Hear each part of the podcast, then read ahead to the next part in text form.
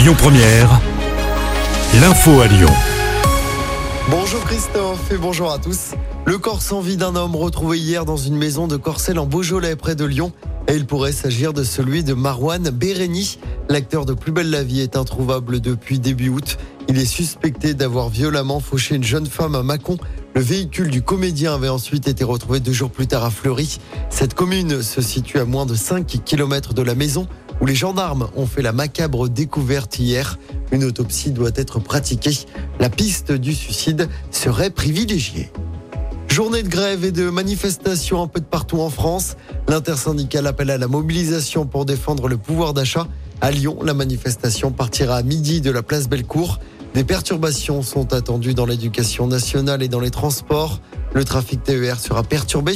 En revanche, la circulation des TGV s'annonce quasi normale. Les cabinets de médecins seront fermés aujourd'hui. Des médecins libéraux se mobilisent pour une revalorisation du tarif de leur consultation.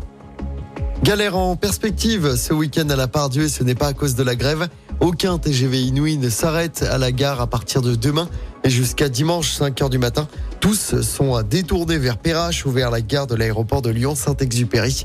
La circulation des TER sera aussi fortement perturbée en cause des travaux réalisés à la gare de la Pardieu.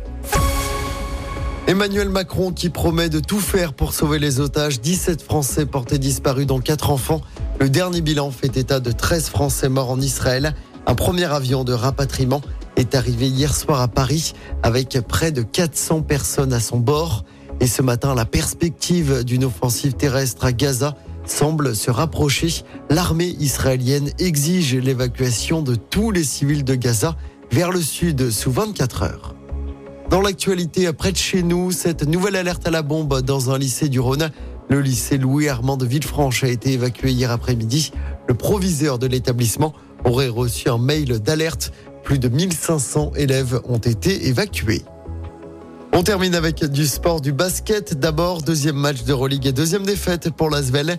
Les Villarbannais ont été très largement battus par le Partizan Belgrade hier soir à domicile à l'Astrobal. Défaite 88 à 62. Du foot à suivre ce soir, l'équipe de France se déplace aux Pays-Bas dans le cadre des éliminatoires de l'Euro 2024. Et en cas de victoire, la France sera qualifiée. La France peut également se qualifier si elle fait un match nul et que la Grèce perd contre l'Irlande. Pays-Bas-France, coup d'envoi 20h45. Et puis, Antoine Dupont sera-t-il titulaire dimanche soir face à l'Afrique du Sud en quart de finale du mondial de rugby? Réponse en fin de matinée. Le sélectionneur français Fabien Galtier doit donner la composition du 15 de France.